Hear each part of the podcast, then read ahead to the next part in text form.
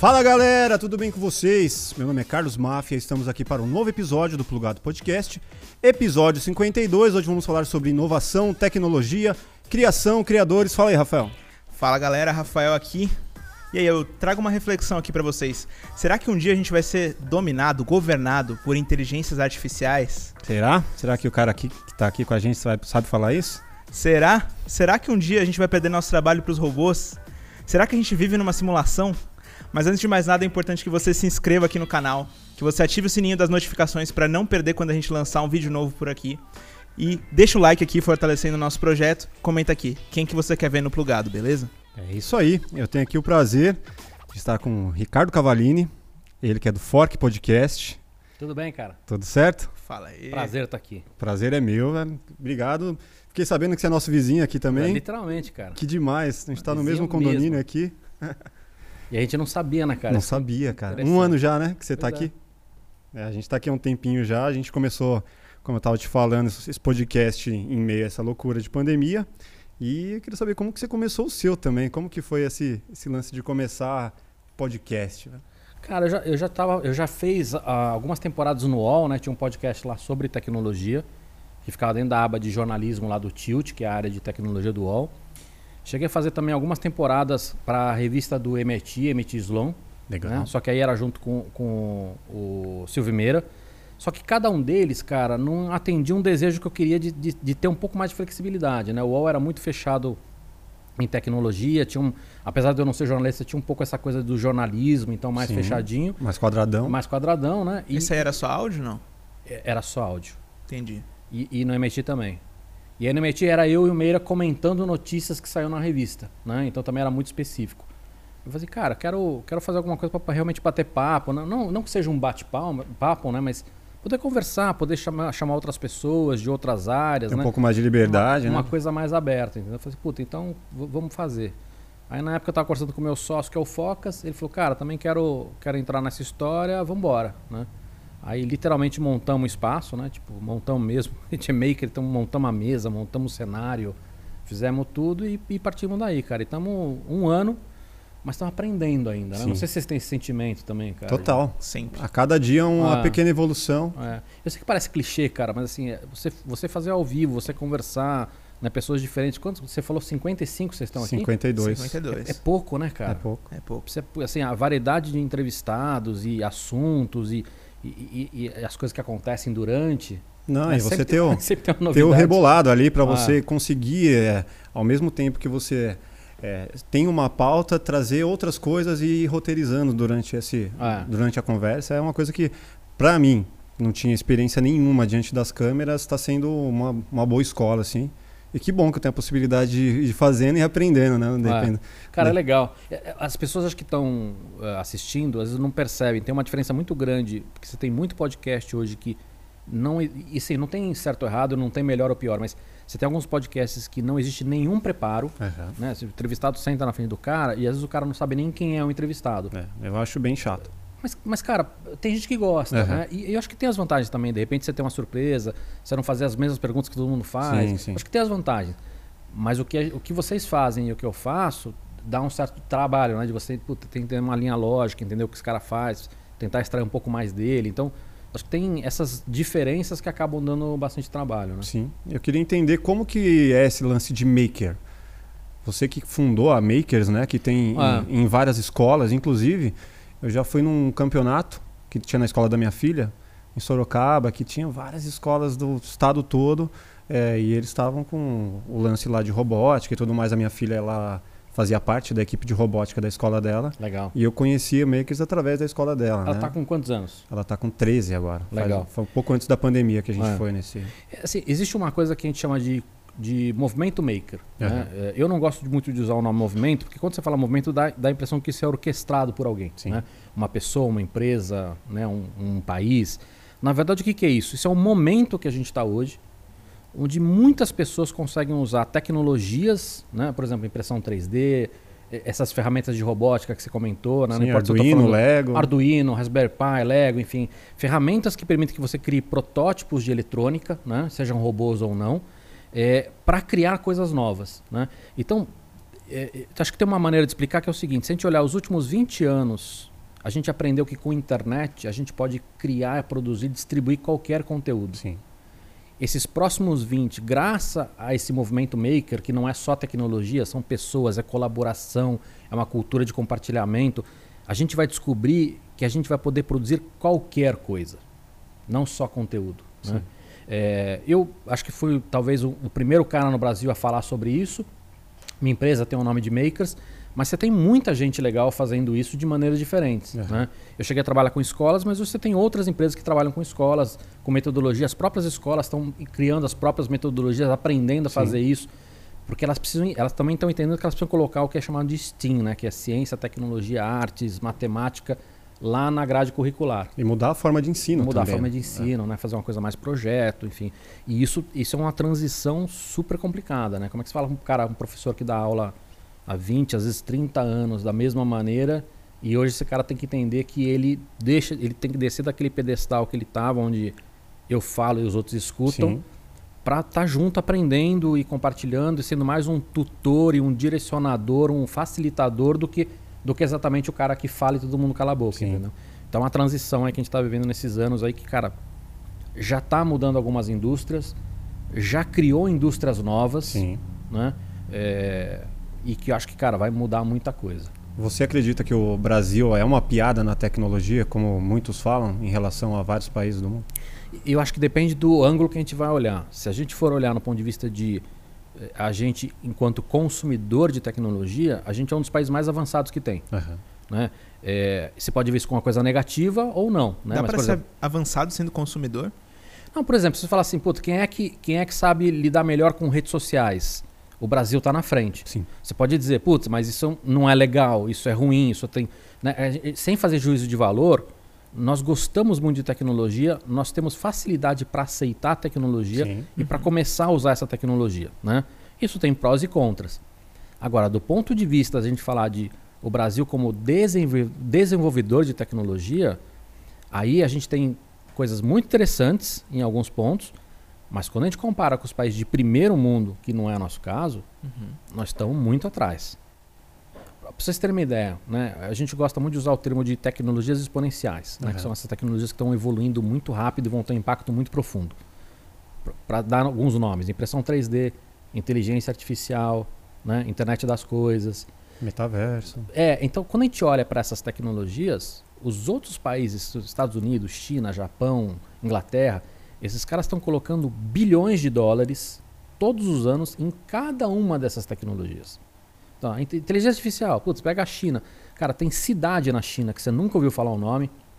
Tipo uma cidade portuária, tipo Santos. Aham. Uhum. Esses caras estão colocando, sei lá, 10 bilhões de dólares em inteligência artificial para que aquela cidade vire um, um polo de inteligência artificial. Uma cidade modelo, por exemplo. Uma cidade modelo. Cara, Isso é já um- está acontecendo? isso já está acontecendo. É uma cidade. É a mesma coisa que você fala assim, cara, Santos vai colocar 10 bilhões de dólares. Quando você olha para o Brasil, quanto o Brasil está colocando grana em inteligência artificial? É poucos milhões, Sim. entendeu? Ainda mais nos últimos quatro anos. De reais. Nos últimos quatro anos, pandemia, tudo Ah. mais. Então, quando você olha para isso, qual que é o grande problema dessa história? São tecnologias que vão dar para esses países e para essas empresas que estão trabalhando nisso um diferencial muito grande. Anos Você- luz à frente do Brasil. imagina, você imagina que a gente pegasse nós aqui e falasse assim, olha, o, o- o Rafael acabou de voltar a fazer uma viagem do tempo, ele veio de 1970 e ele não tem internet. Ele não sabe usar a internet. Ele não sabe o que é internet. Sim.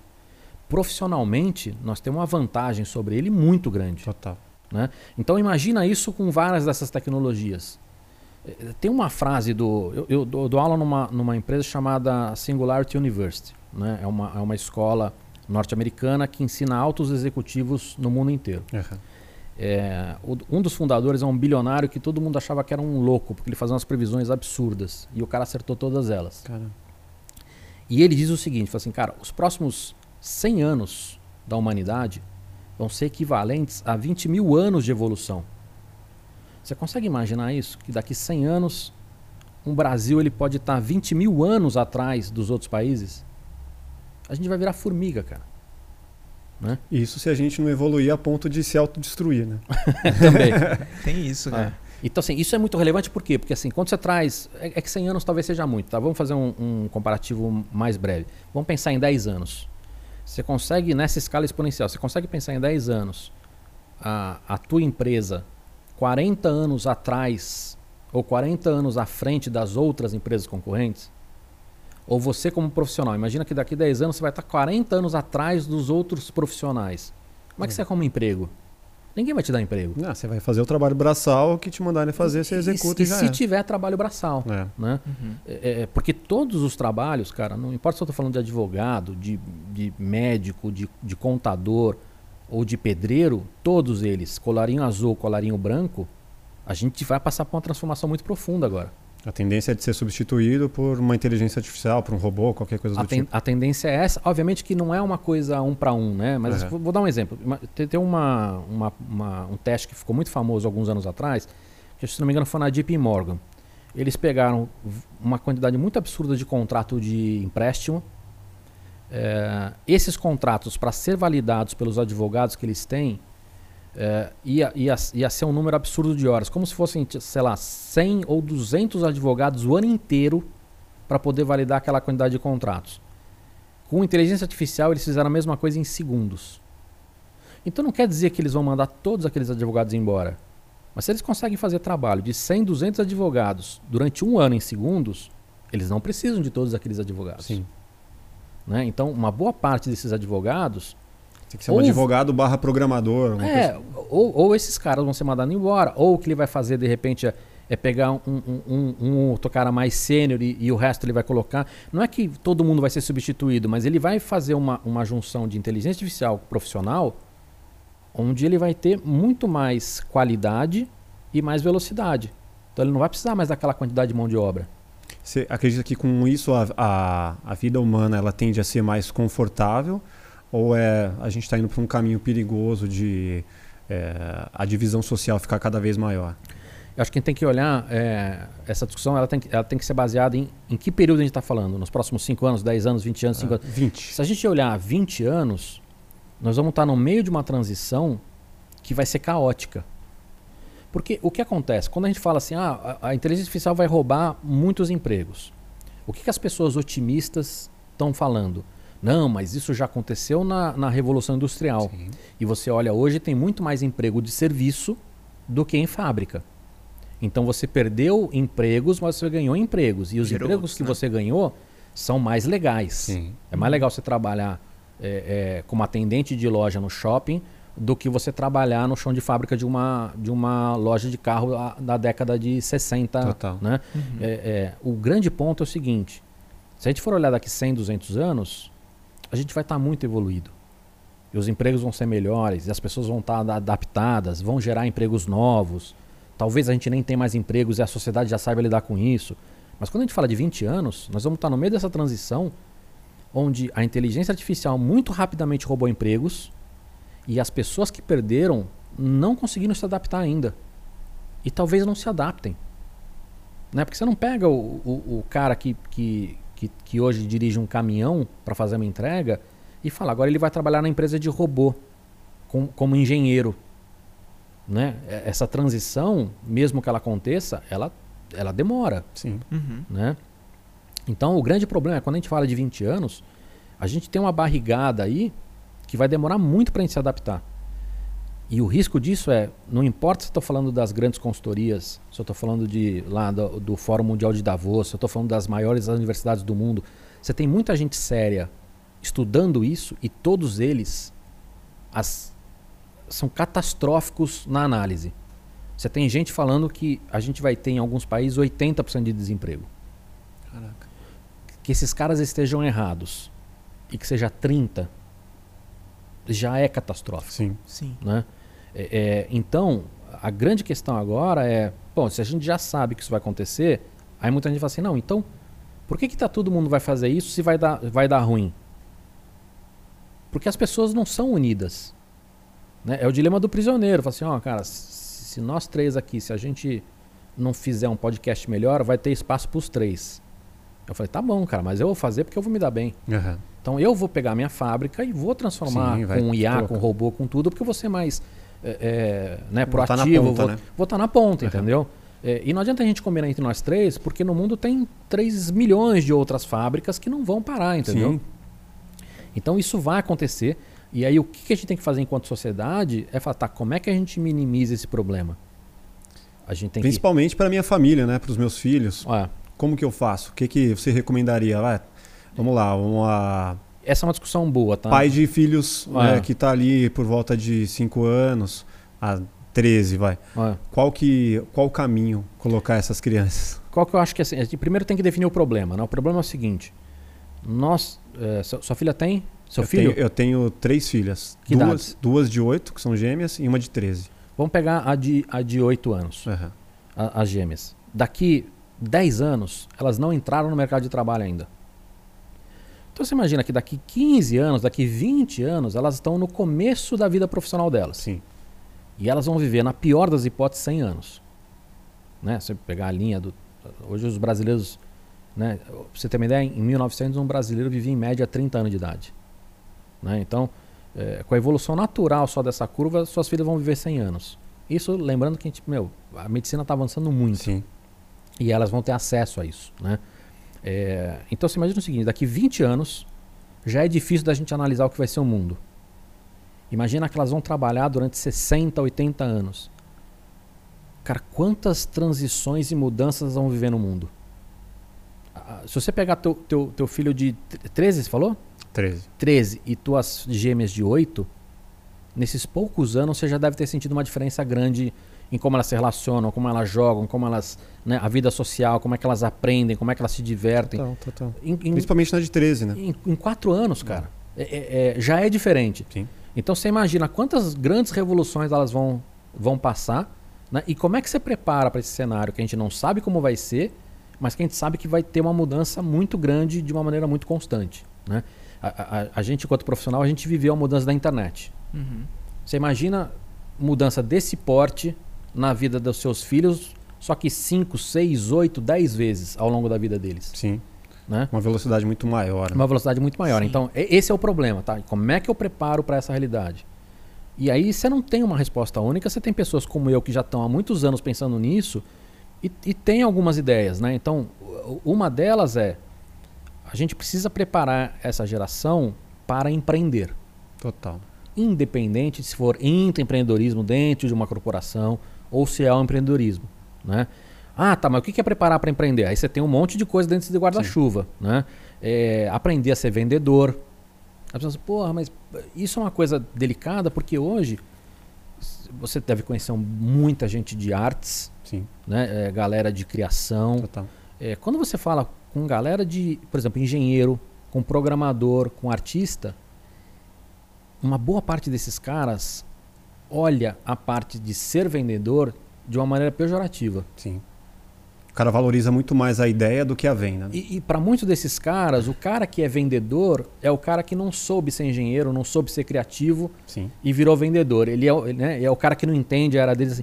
É sempre visto de uma maneira pejorativa. Você vê no cinema, o vendedor é sempre o, o, o pior da sociedade. Né? O oportunista. É o cara que vende o carro errado. É só né? do, Ou- Steve, do Steve Jobs, né? É, é assim, é, é sempre a pior coisa. É.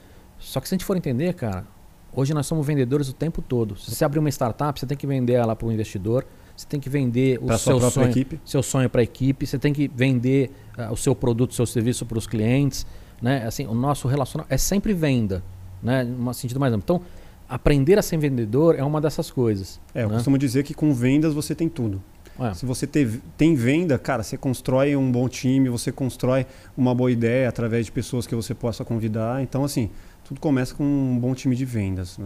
É. Eu acredito bastante nisso. Então, assim, é, aprender a ser vendedor é uma das coisas. É, você a- a empreender, é, a- essa cultura de empreendedorismo é outra. E, e sem aquele radicalismo né, de gente dando curso de empreendedorismo para criança de 7 anos. Não é isso, entendeu? É, eu, quando eu dava curso para criança de impressão 3D, eu falava, cara, não quero fazer essa, essa criança virar o, o torneiro mecânico 2.0. Uhum. Você ensinar alguém a ser programador achando que ela vai virar programador é isso. É querer fazer, ah, isso é o novo torneiro mecânico. Não é. Né? Você tem que entender por que, que você está ensinando programação, por que, que você está ensinando impressão 3D.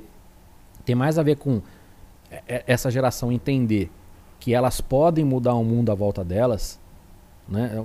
Você falou do Steve Jobs, tem um- uma entrevista perdida dele que hoje é famosa e que ele fala uma coisa muito interessante. Ele fala assim, cara, quando você entende é, que você pode fazer o que não é preconcebido, que você cutuca a vida e ela te cutuca do outro lado, que você pode mudar e você pode criar coisas e que as pessoas que quase tudo que foi feito à sua volta foi feito por pessoas menos inteligentes que você.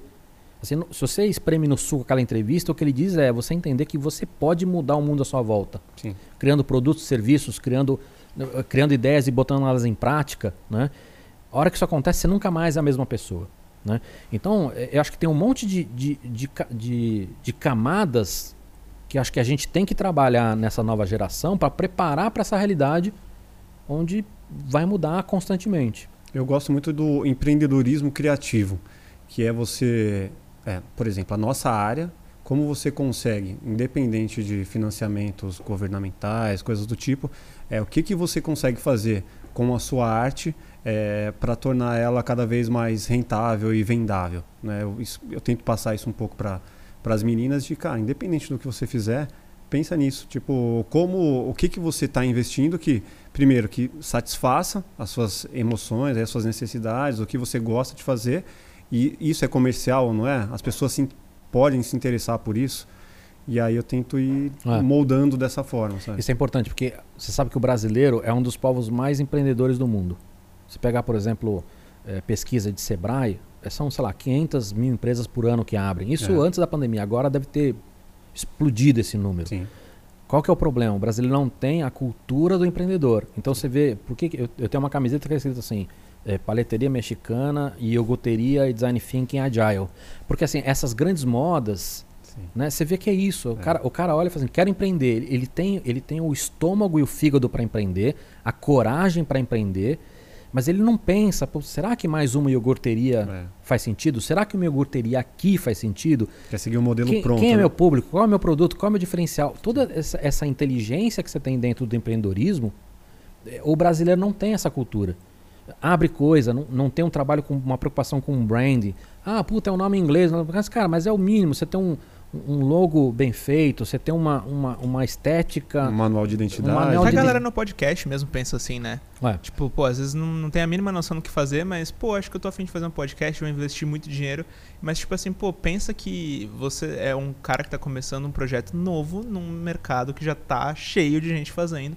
E qual vai ser o seu diferencial? Ah, mas você comprou mais uma mesa, mais uma televisão, mais uma cortina e você vai repetir o que tá todo mundo fazendo. É isso, cara. Podcast é a mesma coisa que a paleteria mexicana. Total. Entendeu? Você tem muita gente legal vindo, né? Mas ao mesmo tempo você tem muita gente que é o que você falou, cara. Quero mais um, por quê? Ah, porque, porque tá dando certo. Vamos, vamos fazer mais um, entendeu? Vamos tentar. Vamos tentar, entendeu? Uhum, É, é, então, assim, o brasileiro ele é muito empreendedor. Mas falta essa cultura de empreendedorismo. uhum. É. Você tinha falado um, um lance é, dos jovens de, de ver né, o, a inteligência artificial e os robôs tomando trabalhos, essas coisas. Mas, ao mesmo tempo que isso, essa evolução está acontecendo aqui, o metaverso está acontecendo aqui. Então, provavelmente, cheguei num momento em que. Será que a gente vai se preocupar tanto com conseguir os novos trabalhos ou a gente vai estar imerso num novo universo em que a gente não precisa se preocupar com o mundo aqui fora que os robôs já tomaram conta? Sacou? Vocês conseguem ver essa realidade? Como você vê esse advento do, do metaverso tomando a cabeça dessa geração aqui? Eu acho que são dois assuntos, né? Acho que o assunto de se preocupar ou não, é, acho que se a gente olhar para o Brasil, isso é um problema. É, se a gente olha para uma família, para um indivíduo, aí depende de cada um. Eu- tenho amigos meus que não precisam trabalhar. O, neto dele não precisa mais trabalhar. Né? Então esse cara não está preocupado se vai ter emprego ou não. Aham. Agora, a, gran, a, a grande maioria dos brasileiros, né, se amanhã não tiver emprego para esse cara, independente de ele estar se divertindo no metaverso ou não, né, esse cara precisa entender como é que esse cara vai sobreviver. Aí você tem uma discussão paralela é se acabar os empregos em grande parte, se a gente vai ter um, um UBI ou não, né, uma renda básica universal, que é basicamente o governo dando dinheiro para as pessoas sem pedir nada em troca, né, para todo mundo, não é aposentadoria. Tá Você aqui. é, você é a favor disso? Eu eu acho que essa discussão ela, ela é complicada porque a gente não sabe de onde vai ser esse dinheiro. É. Ninguém E tem- nada de graça, né? E, te- e tem um outro ponto. É, mas qu- quando a gente entra na discussão se, se é correto dar dinheiro para as pessoas em, em troca de nada ou não, isso entra numa discussão uh, onde você alguns liberais não concordam, alguns, mas a questão da renda básica universal, ela tem que você tem que entender o seguinte, cara, estamos caminhando para um cenário onde uma boa parte da população mundial não vai ter emprego. E isso vai ferrar todo mundo. Porque não adianta você ser bilionário no Brasil se ao redor de você está todo mundo passando fome. Sim. Né? É, é, você vai sofrer também, por mais. É, cômoda que seja a sua por mais vida. cômoda né? e por é. menos preocupado que você seja socialmente, né? É, você não vai conseguir viver nesse país. Então, é, esse tipo de, de, problema precisa ser resolvido. Então, você tem gente hoje, liberal, de esquerda, de direita, de todas as frentes, falando seriamente sobre isso. É, o problema é da onde vem a grana. Esse é um dos problemas. E o que eu acho, eu, eu não gosto muito de escutar esse, esse, esse assunto, é que parece que é uma solução fácil. Ah, vamos discutir de onde vem a grana, vamos dar esse dinheiro e está resolvido. E eu acho que a solução é muito mais complexa. A gente Sim. tem que revolucionar a educação, a gente tem que ensinar e incentivar o empreendedorismo, a gente tem que fazer muitas coisas para essa sociedade para preparar para esse cenário.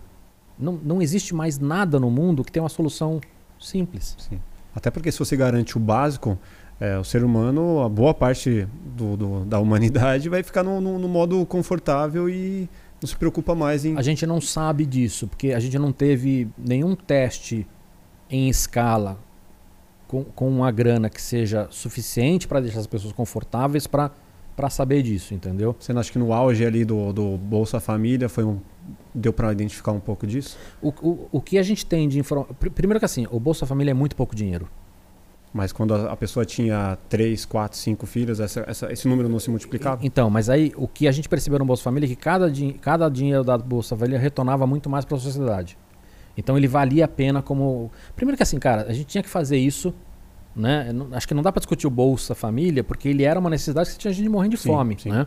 Mas independente disso, vamos, vamos ignorar que a gente estivesse fazendo Bolsa Família para todo mundo. Uhum. Né? É, para uma boa parte das pessoas que estão abaixo da linha da pobreza, isso é, essa grana é simplesmente sobrevivência. Sim. Né? Se você pegar uma boa parte da, da, de que é classe média, média baixa, esta grana, se você desse essa grana para essas famílias, eles não iam achar nem que sobrevivência era suficiente, entendeu? Uhum. É, você dá 24, 40 reais, 400 reais para uma família sobreviver, mesmo que você faça assim, puta, vou dar para o pai e para a mãe 800 reais por mês. Né? O cara que é classe média baixa não consegue sobreviver com isso, né? ele não vai ter essa percepção. Você tem, então você tem muita gente que acredita que se você implementar isso de uma maneira mais inteligente, né, você consegue fazer com que essa, essa sociedade ela, ela, ela tenha essa inteligência de começar a empreender e trabalhar, porque vai ter muita gente que fala assim, não, eu não quero, eu não estou satisfeito com essa faixa. É, eu acredito nisso, desde que garanta é, escolaridade para todo mundo é. e a educação, porque se o cara não tiver educação e ele tiver esse mínimo, é, o que eu percebo com vários amigos que tentam empreender no litoral, por exemplo. O cara vai lá, pô, vou montar um restaurante aqui no litoral e tem uma, uma área super potencial, vou contratar a galera daqui, vou gerar empregos. A galera quer trabalhar é, dezembro, janeiro e fevereiro e não quer trabalhar mais o resto do ano. E é isso que eles, que, que amigos que já tentaram é. abrir no, é... no, litoral, os caras falam assim, meu, mas acho que é por preciso, isso, quero, é, quero viver de boa no resto do ano, quero é. trabalhar na temporada. É que eu acho que é por isso que essa discussão quando a gente fala sobre renda básica universal, eu não gosto dela, porque a gente acaba caindo. Primeiro, que a gente não tem dados o suficiente uhum. em volume para discutir isso. E segundo, que a gente vai acabar muito na ideologia de cada um. Pô, eu sou mais liberal, eu acho que é errado dar dinheiro para o cara não fazer nada. Você, de repente, é, é, é, é mais é, para a esquerda, acha que tem que fazer isso. Né? É, cada um vai acabar pegando um pouco do seu viés Sim, ideológico. ideológico. O meu problema é o seguinte, cara. Nós temos um problema que é... tem grande chance de uma parte muito grande do mundo ficar sem emprego em um curto espaço de tempo. Curto espaço de tempo, nós estamos falando de 20, 30 anos. Uhum. E a gente precisa resolver isso, e eu acho que discutir renda básica universal é a gente discutir o caminho milagroso. Porque mesmo que a gente combine aqui, legal, combinamos, é legal, vamos dar dinheiro, tá, e aí, cara, da onde vem essa grana? É. Uhum. Né? É, é, então, Como sustentar? Então eu, eu acho que a solução para isso, cara, ela é muito mais complexa. Sim. Nós temos que revolucionar, revolucionar a educação e até no Brasil, antes até de, ou junto com revolucionar a educação, dar educação, porque a gente, cara, a gente, na pandemia agora, a, a quantidade de analfabetos funcionais que a gente gerava por ano duplicou. Sim. Foi para 40%. Nós estamos falando que daqui 10 anos, 20 anos, a gente vai ter uma boa camada da população brasileira, onde 40% deles vão ser analfabetos funcionais. Imagina o impacto disso para a economia, para emprego. Né? Então, eu acho que mais do que a gente ficar discutindo renda básica universal é, cara, como é que a gente resolve um cenário que está acelerando de uma maneira muito profunda e nós no Brasil não fazemos o básico. Né? Então nós temos que revolucionar a educação, nós temos que dar essa educação para todo mundo, nós temos que, tem, temos que é, incentivar é, o empreendedorismo. Né? Pensando, isso, isso, passa por mudar a legislação. Sim. Então, assim, cara, tem muitas discussões aí que a gente precisa ter e que são complicadas. Mas você acha que, que a, a solução de grande, de grande parte ela vem de uma forma governamental, que seja é, um executivo que tem ali um Ministério da Educação super forte, Ciência e Tecnologia super forte, é, saúde também, né? Ou, ou não, ou isso é totalmente descentralizado, pensando em Web3, pensando em outros caminhos que não, não dependa de forma Eu acho que as tecnologias são uma coisa à parte, tá? É. Acho que vale a pena a gente falar sobre elas, mas é, é, óbvio que o nosso executivo, o nosso judiciário, o nosso legislativo precisa evoluir. Sim. Né? Nenhum deles é perfeito, muito longe disso.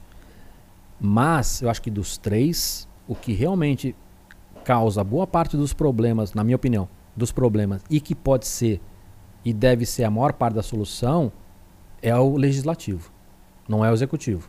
Porque ninguém, ninguém se preocupa em quem que vai lá criar as leis. É, Coloca o, qualquer o, deputado. É, de maneira geral, o, o brasileiro está olhando muito mais para o presidente, pro, presidente, pro governador, pro prefeito, do que ele está tá olhando para deputado, para senador, né? Total. É, uhum. e, e, eu acho que assim, Óbvio que os três poderes precisam evoluir muito, né? A gente não tem o mundo ideal em nenhum deles. Até no Supremo. Né? Mas se a gente for, ele, ele, assim, na minha opinião, se a gente fosse eleger um, fala assim, cara, você tem um, um mágico aqui da lâmpada e você pode ter um, um, um dos poderes e, e, e, fazer com que esses caras realmente né, é, vão dar um up. Cara, seria disparado para mim o, o legislativo. Uhum. Acho que ele é o mais relevante hoje tanto numa questão de, de, gerar problemas, como na questão de, de poder solucionar problemas. Né? Agora, você falou da tecnologia. Na Singularity, o que, que a, gente, a gente mostra? A gente trabalha no copo meio cheio. Como é que a gente usa a tecnologia para ajudar bilhões de pessoas? Ou seja, como é que usa a tecnologia para trazer o bem? Porque até agora, na discussão aqui, a gente estava falando, cara, como é que a gente resolve as mazelas trazidas pela tecnologia? Sim. Né? Ah, inteligência artificial roubando emprego. Essa é uma consequência negativa.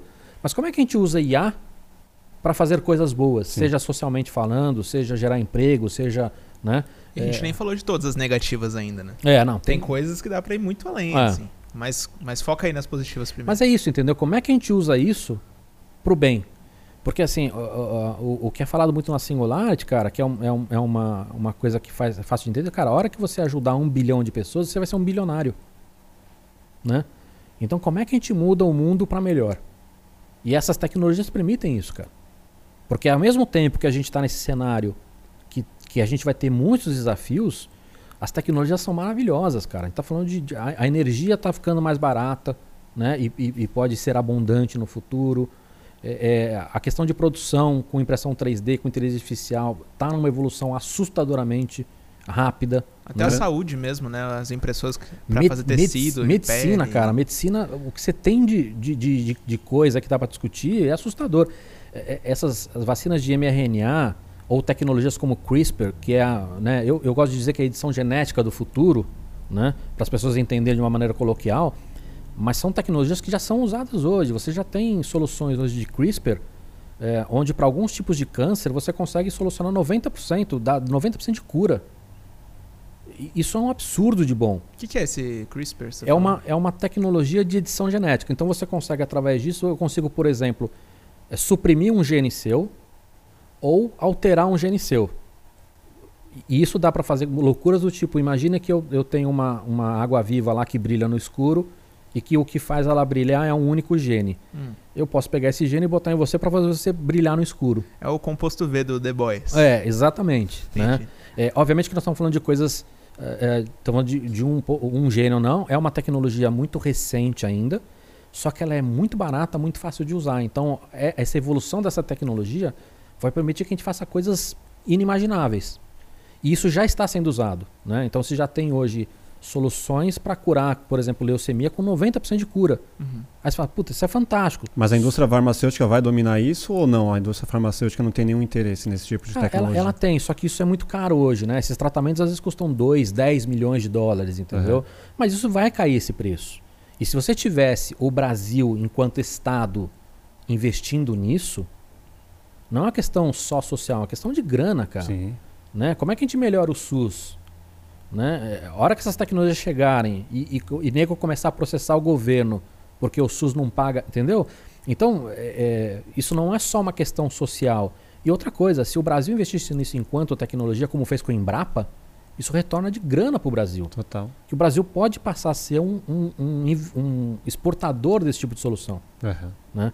É, é, porque a gente, a gente pode fazer o que a gente chama de leapfrog, né? que é o salto. Eu vou te dar um exemplo. Cê- No Brasil, um- uma boa parte da população não teve é, celular, é, celular não, telefone em casa, né? o landline, linha, linha fixa. Sim. Porque muita gente é, de uma geração que era bem de grana falou, pô, o celular é caro, mas para mim é muito melhor do que vou comprar o celular. Sim. E muita gente que não tinha grana falou, cara, eu não tenho nem os 30 reais para pagar por mês para ter uma linha fixa. Então eu vou pro celular pré-pago. Sim. Onde eu não vou ter 30 reais, mas eu tenho o celular pré-pago. É Então, o que a gente via ali nos anos 90, né? A dificuldade de ter um telefone. Então. então o que acontece? No Brasil, muita gente nunca teve é, é, o telefone fixo, ou seja, eles pularam uma tecnologia. É. Então a gente poderia ter, enquanto país, fazer isso. Cara, a gente não é bom, a nossa indústria está soca- socateada, tem um monte de coisa que. Mas se o Brasil investisse, a gente pode dar um salto, entendeu? E começar a exportar tecnologia, entendeu? Melhor do que outros países de primeiro mundo. Qual tecnologia que o Brasil exporta hoje? Cara, hoje nós somos muito bons na, na, na parte de agricultura, né? nós somos muito avançados. Essa é Aham. uma. A gente é muito bom também no outro segmento, o segmento bancário. né? Os nossos bancos são muito mais evoluídos do que os bancos de fora. Mas não são tecnologias que a gente exporta. Né? A nossa agricultura, a gente exporta o commodity, Sim. Né? não, não a tecnologia em si. E no segmento bancário, agora a gente começa a ter algumas startups nesse, de fintech que começam a ir para fora Aham. mas também não é tecnologia que a gente exporta. Né? Então, tradicionalmente, o Brasil não tem eh, esse, esse histórico de exportar tecnologia. Né? É, Você acha que a urna eletrônica pode ser considerada uma tecnologia que, que vai dar certo em algum momento ela, todo já, mundo? ela já deu certo, ela já é exportada, você já tem muita gente que usa, por exemplo, você tem. Mas não necessariamente a nossa tecnologia ou Aham. alguma similar, entendeu? É, agora, isso, é, isso é, uma, é, um, é, um, é um produto só, né? Sim. Mesmo que a gente exportasse a nossa urna para o mundo inteiro, isso não vai mudar nosso PIB, entendeu? Não. É, é, uma, é uma coisa só. Mas você acha que ela, ela é exportada para onde? Cara, eu não, eu não sei exatamente se a nossa é exportada, mas assim, exatamente o nosso modelo Aham. já é usado em muitos países do mundo, inclusive nos Estados Unidos. Você tem muitas cidades nos Estados Unidos que já usam urna eletrônica no mesmo modelo que a gente, Aham. entendeu? Pela experiência que você tem em tecnologia, você acredita que elas são confiáveis? Elas, elas são. O grande problema é o seguinte, é, quando você fala de, de tecnologia, Aham. você não pode, vocês tiveram com o pato aqui, você não pode falar que nada é 100% seguro, nada é 100% seguro. Sim. né? Isso é tecnicamente errado. Né? Ah, se eu tiver um, um- um- um cofre aqui, eu assim, cara, para abrir esse cofre, você precisa gastar um milhão de dólares. Assim, mas quanto tem nele? Ah, tem 10 reais. Ele é seguro? Conceitualmente posso dizer que ele é seguro. Mas aí vem o, o cara que tá ali no coisa, que é um hackerzinho, e o cara tá querendo quebrar esse cofre só de sacanagem. Uma criança de 11 anos não tem Só nada pra- a perder. Só tá pra ligado? provar, só para provar que ele é bom. então eu não posso dizer que esse cofre é seguro. Porque de repente eu tenho um, um hackerzinho que vai quebrar isso só, só na farra, entendeu? Aham. É, é, então, assim, a questão de segurança ou não, ela é muito relativa. Mas se ela é offline, teoricamente ela não. Então, mas respondendo a sua. Então, eu diria que sim, ela é segura. Ela deve evoluir como ela já evoluiu. Sim. Acho que ela deve evoluir num ritmo ainda mais rápido do que ela está evoluindo. Acho que tem muitas críticas. Só que hoje a gente tem que fazer esse, esse parênteses todo. Porque quando você fala é, que, que, que a, a urna deveria evoluir, muita gente vai ter a leitura. Ah, então ela não é segura. Sim. Ah, então ela não presta. Ah, entendeu? Então a gente tem que abrir esse Não parênteses. podemos confiar na, no- na, É. na eleição, né? É. Então, assim, ela é segura, ela está em evolução, ela vai continuar evoluindo, ela é um modelo certo, mas, assim, pô, então não precisamos mais mudar nada nela. Tá bom. Não, tá- não, não é isso, entendeu? A gente tá- sempre tem, trabalhando nessa evolução. Porque a tecnologia não para, né? Cada É. vez mais você tem é, pessoas estudando aquilo, É. maior facilidade de invadir ou não e tudo mais. E se você deixar ela. E o que tem também, cara, que assim, as críticas feitas a ela são críticas sem base técnica, Viés político. independente de ter viés político ou não, tá? Porque hoje o que acontece, como muita gente fala de um assunto, você pode ter pessoas que ficam inseguras em relação a esse assunto. Sim. né? E elas têm todo o direito de falar, pô, não, mas eu queria saber. Não... Mas elas são pessoas que de repente dão opinião sem fazer uma pesquisa. Né? Ah, ela não é auditável, ela é 100% auditável. Aham. Né? Mas acho que a defesa maior é porque, assim, se ela é tão boa, porque não está em grande parte do mundo, né? Acho Mas que ela- é- ela- essa é a defesa. Ela, ela tá fazendo essa, essa transição. Aham. É, lembro do começo da conversa que o Brasil, em alguns aspectos, é muito mais evoluído do que o resto do mundo. Muito mais. A gente reclama dos nossos bancos, com razão, né? Puta, os bancos dão dor de cabeça pra gente. Tem um monte de coisa que a gente fica puto. Mas, cara, quem morou nos Estados Unidos, os bancos lá, cara, parece da idade da pedra. Ah, é? Né? Porque os caras não precisaram evoluir. Não, não, a- não, não tinha uma moeda que mudava todo ano, inflação, hiperinflação. Aham. Nossos bancos foram obrigados a Sim. ter essa evolução. Né? Bradesco e Itaú na tecnologia é foda, né? É, sabe? E, e- e- e- são fodas por merecimento deles, mas eles foram obrigados a serem fodas. Porque É. não, não, não tinha como. Cara, não sei se vocês lembram do bug do milênio, Sim. que o mundo inteiro O tinha Rafael medo. não Eu, Ele eu- eu nasceu- não lembro, mano. Eu não lembro. Nasceu em 2001. Quantos. Ah, você nasceu? É, você já. Você não, tá- não não tinha nascido. Mas o que acontece, cara? Você tinha uma questão técnica ali que ia obrigar muita gente a alterar sistema, porque você podia ter um bug que podia fazer o sistema parar de funcionar. E isso numa escala global, isso poderia dar uma catástrofe, né? É, o que acontece? Os nossos bancos aqui não estavam preocupados, cara.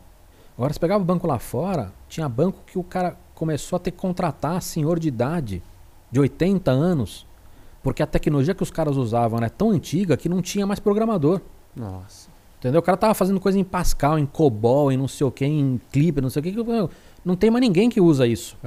Entendeu? O cara teve que ir lá na. con- contratar um monte de cara que já tava aposentado E na raiz do, do pra problema. voltar É. a mexer nisso. E é uma puta dificuldade de se mexer em sistema legado, uns puta negócio que não mudar nunca, cara. Uhum. Um puta risco.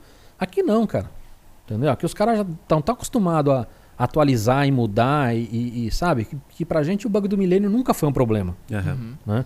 Se a, a, Receita Federal é um exemplo de essa forma de cruzar os dados e tudo mais. Isso é Ah. uma tecnologia que também é, é vista com bons olhos assim pelo mundo. É, depende com quem você falar, né? Porque ninguém- muita gente não gosta desse cruzamento, mas assim, a gente é bastante avançado aqui. É, porque o cruzamento ele favorece entender o que que você te, Sim. te jogar na malha fina, né? Sim. É, e assim, o, o que a gente tem aqui em relação a tudo isso que a gente falou, que a gente é muito atrasado, em relação a.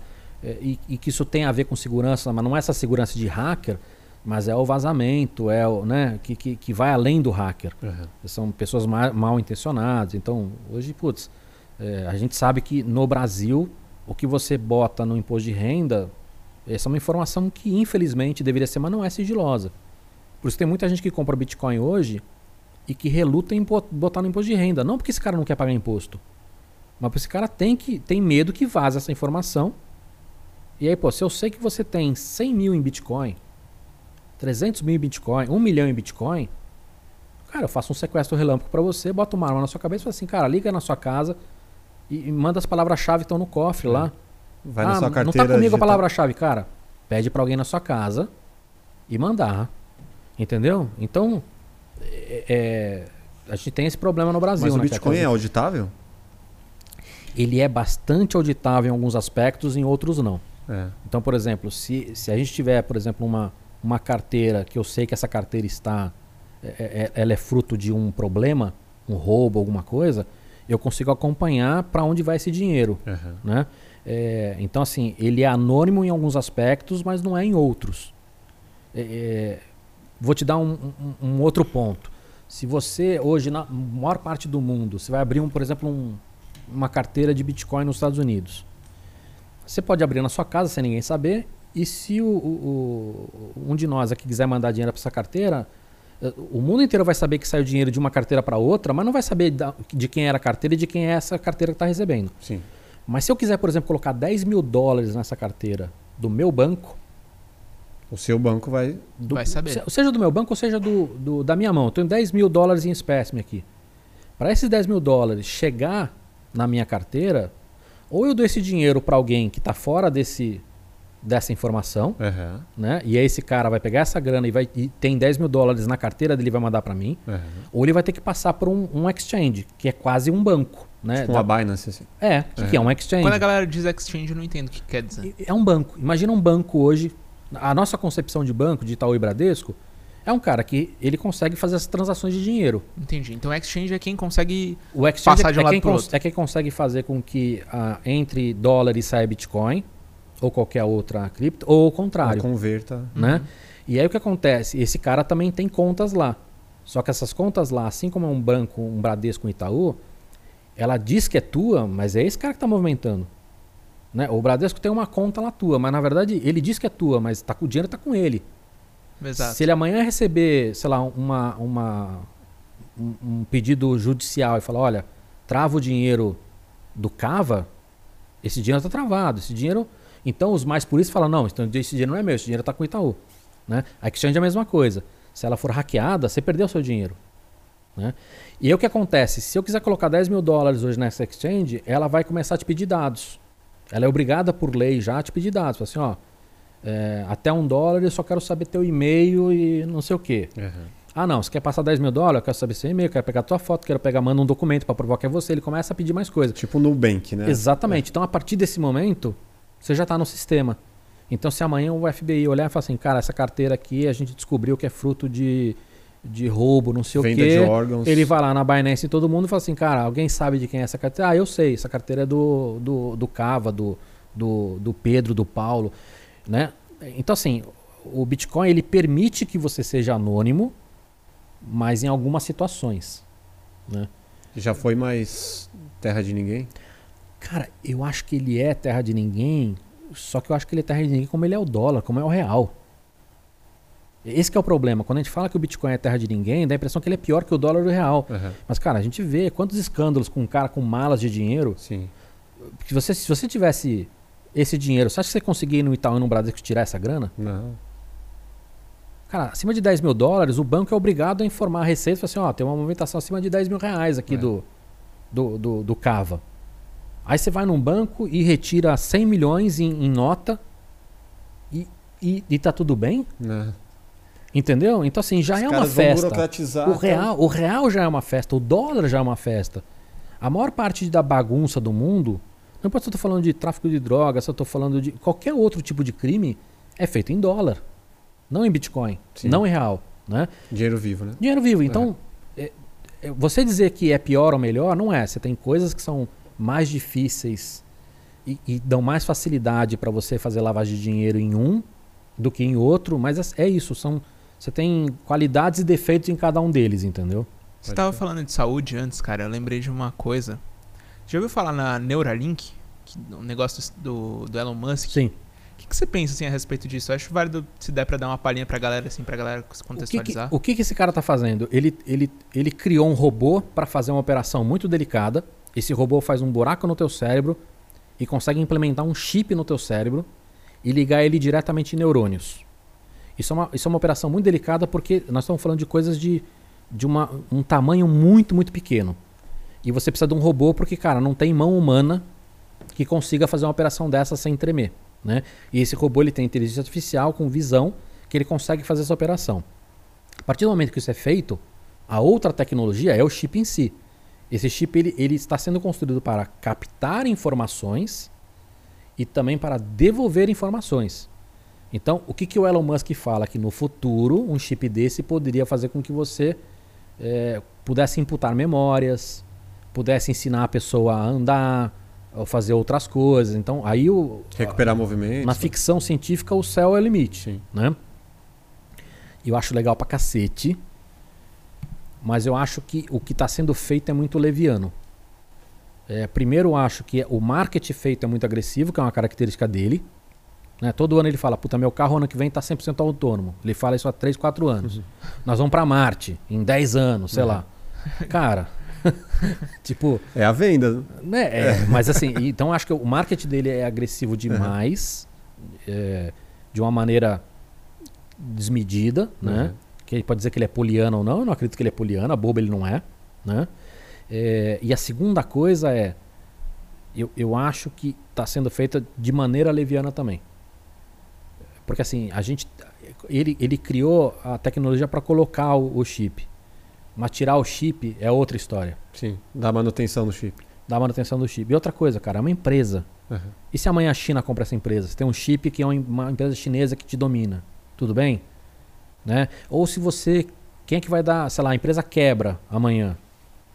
Tipo, o Elon Musk morre e os caras lá, ah, desistimos da empresa porque sem ele não. não- É, aí você tem um chip ali e aí? Mas será Quem que é um dá cam- manutenção um caminho nisso? sem volta? Você não tem um modo desabilitar e já era? Então, isso não- a gente não tem essa Será que capacidade tem, hoje. sei lá, um Wi-Fi, né? um- qualquer coisa do tipo nesse chip aí, para Não, os caras controlarem a distância, coisa assim? Não, pelo que não, eu vi, não, você é- tem comunicação sem fio, né? Porque no- o- o- ele é fechado lá dentro, mas é uma comunicação de, de curta distância. Mas é um ele não- sistema. Ele não ia ter uma comunicação com o Tesla Fone? Você, já- você viu isso? Então, é, a partir do momento que você tem um chip ali dentro, se ele tivesse a capacidade, por exemplo, de mandar mensagem para você entender a mensagem, que é outra história, Aham. isso poderia ser feito sem fio. É, Né? eu, eu vi uma, uma- um vídeo desse falando sobre isso, eu comentei aqui um outro episódio, a galera falou que eu falei merda.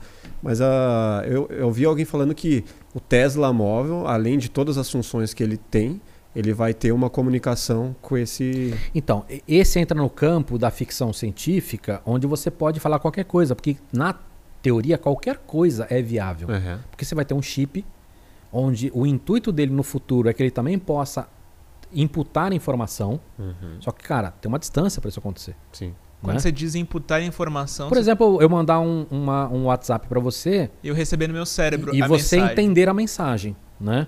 É, isso, isso na, na Telepatia, entre aspas. como se fosse uma telepatia. Isso na teoria é possível, mas a gente está distante disso. Uhum. Mas né? eu consigo mandar um ensinamento também? Ah, o cara não sabe inglês e de na, repente. na teoria, sim, só que a gente está distante disso, inclusive de fazer prova de conceito. Aham. né? Algumas coisas a gente já conseguiu provar conceito. Então, quando a gente fala no campo da ficção, a gente pode falar qualquer coisa aqui que fala assim, cara, no futuro pode Vira ser roteiro, né? Vira um É, roteiro. Não existe uma prova Aham. de que isso não vai ser viável, mas está distante. E outra, né? se, se é um sistema, é, provavelmente ele é, existe conexão, sei lá, Wi-Fi que seja, Sim, provavelmente ele pode ser hackeado. sim. Então, Mas hoje, esse risco que a gente já tem hoje com coisas muito mais simples. Por exemplo, marca-passo é um problema gigantesco. Né? Quem tem marca-passo hoje, você já tem comunicação sem fio. Né? E aí você- pode matar uma pessoa hackeando marca- marca-passo. Caralho. Vou te dar um outro exemplo mais eh, arriscado ainda. Você tem nos hospitais hoje muitos equipamentos que já são ligados na rede. Por exemplo, equipamento que vai fazer em- em dosagem de medicamento em você. E se eu tirar uma dosagem ou aumentar uma dosagem, eu mato uma pessoa. Sim. Então, este risco a gente já tem. É que o nosso, no nosso imaginário, o chip no cérebro né, explode a cabeça, Sim. conceitualmente falando. Né? É, literalmente, tal, talvez também. Né? Mas mas no final, quais seriam as utilidades práticas mesmo, assim? as primeiras é você trabalhar gente que tem algum tipo de. Por exemplo, o cara que teve um derrame e o cara perdeu essa comunicação entre o cérebro e os membros, por exemplo. Então, fazer com que essa pessoa volte a movimentar uma mão eh, com precisão, né? coisas desse tipo seria a primeira coisa. Né? Fornecendo dados neurológicos, talvez. É, é tirar a informação, Aham. entendeu? E aí, tirando essa informação, você pode controlar, por exemplo, um, um exoesqueleto. Mas no futuro, a ideia é que essa informação do cérebro que está tirando, ela vá para o próprio corpo, entendeu? Então é isso. Tipo, ah, eu tive um derrame, não consigo mais movimentar a mão.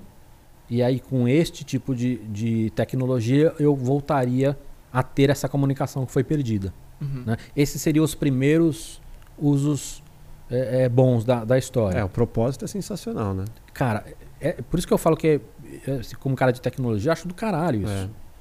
Mas o, o grande problema é esse, cara. A gente tem que tomar cuidado, né? Como é que a gente. O CRISPR é a mesma coisa, cara. Se a gente for pensar aqui, o que dá pra fazer de coisas legais é maravilhoso.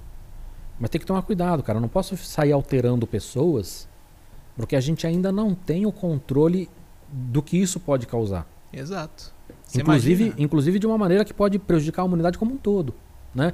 Ah, você já tem, por exemplo, os caras alterando o DNA de mosquito, de pernilongo, para erradicar aquela espécie.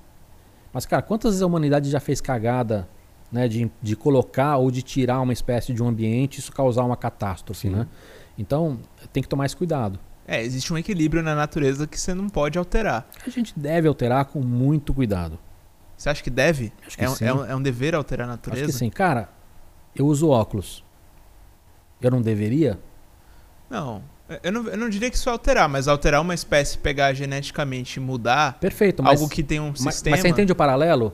Eu estou usando tecnologia para resolver um problema que eu tenho físico. Mas você não tá alterando o seu corpo. Claro. Você É, ele tá, ele tá potencializando É. tá te, auxili- tá te auxiliando, mas é externo a você agora. Uma coisa é alterar seu DNA pra você. Tudo bem, mas vamos lá. Eu nasci cego e eu quero enxergar. Certo.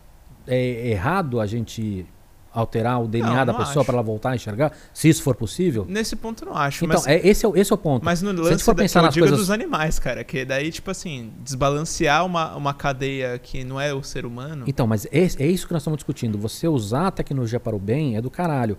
Só que você tem que tomar cuidado com as consequências disso. Sim. Quer ver um- um- uma discussão mais complicada? É, já estamos alterando geneticamente porcos para que a gente possa usar os órgãos dele para transplante de humano. Isso é certo ou errado? Eu acho certo. Nós não estamos alterando de todos os porcos do mundo. Uhum. Né? Mas se você falar com algumas pessoas que são defensoras dos animais, elas são radicalmente contra, radicalmente contra isso. Vai falar daqui a pouco vai fazer um porco gigante que vai ter um Exa- churrasco melhor. É, sei o quê. exatamente, entendeu? Então, é- é- é, eu acho que essa, esse é o ponto. Assim, eu sou a favor a gente mudar o mundo para melhorar a vida dos seres humanos, só que isso tem que ser feito com ética, com discussão da sociedade, com muito cuidado, né? Porque a gente pode ter consequências que são catastróficas.